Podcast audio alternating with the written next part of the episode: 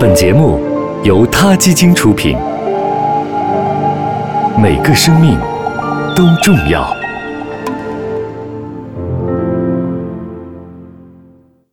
欢迎收听今天的他 Radio，获取每天最新节目推送，请关注他 Radio 微信公众号。不仅有音频文字版，还有更多关于动物的精彩资讯哦。位于美国阿拉斯加州的卡克托维克小镇，濒临北冰洋，这里常年被冰雪覆盖，是爱斯基摩人和北极熊的家园。今年的十月份，有一只名叫安迪的北极熊来到了卡克托维克小镇，吸引了人们的广泛注意。当我提到北极熊，你可能以为我又要老生常谈什么气候变化呀、冰层融化。或者北极熊找不到吃的被饿死的事儿，的确，由于气候变暖，二十世纪九十年代后，小镇一到夏天就再也看不见冰层了。那些北极熊越来越难以寻找到食物，它们的数量也在急剧下降。曾经著名的北极熊小镇正在慢慢的消失。但今天我们要说的这只北极熊安迪，它面对的最紧迫的问题不是饥饿，而是它脖子上的那根项圈。有人在卡克托维克小镇附近。拍下了安迪和另外一只北极熊的照片。照片中，北极熊安迪的脖子被一个项圈勒得血肉模糊，另一头北极熊把头伸过来，好像是在安慰他，或者试图在帮助自己的同伴摆脱脖子上那可恶的项圈。安迪嘴角上扬的弧度好像是在微笑，看起来十分可爱。但他脖子上触目惊心的血项圈，让人们知道那个微笑一定不是安迪真正的表情。有人认出了安迪脖子上的这个项圈，实际上是用于科研的卫星定位无线电追踪仪。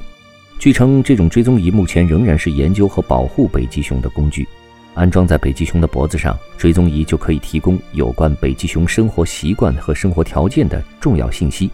比如说它们在哪里栖息，在冰上待了多长时间，在水下待了多长时间，成功捕获猎物的次数，每年漫游的距离有多远。从什么地区又漫游到了什么地区等等。总之，这个项圈的功能很强，的确有利于科学家们研究北极熊的种群变化，并进一步制定方案去保护它们。但是，安迪脖子上的项圈已经很久没有返回任何数据，看起来是失灵了。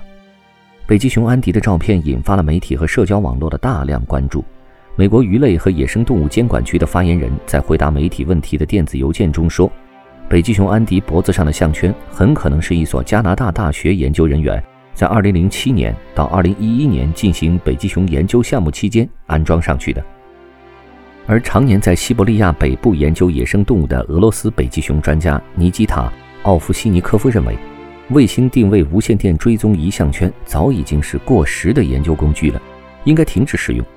奥夫西尼科夫说：“项圈对那只北极熊所造成的伤害。”就像中世纪酷刑带给人体的伤害一样的痛苦，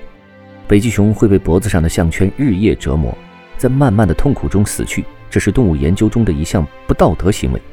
还有其他的专家也指出啊，安装项圈的人不够专业，不知道雄性北极熊在成长过程和秋季发情期脖子的直径会明显变粗。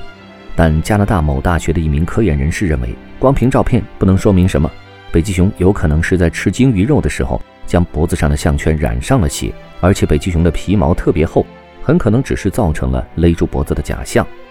这还不算最让人生气的，这位科研人士还表示，科研项目只是给很少数的北极熊戴了项圈，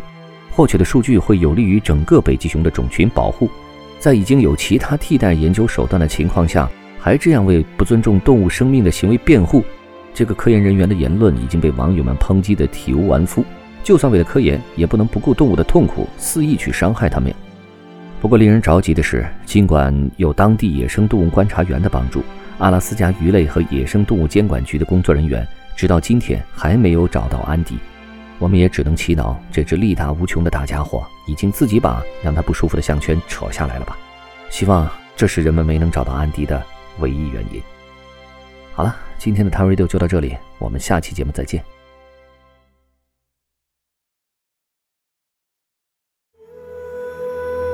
他 Radio，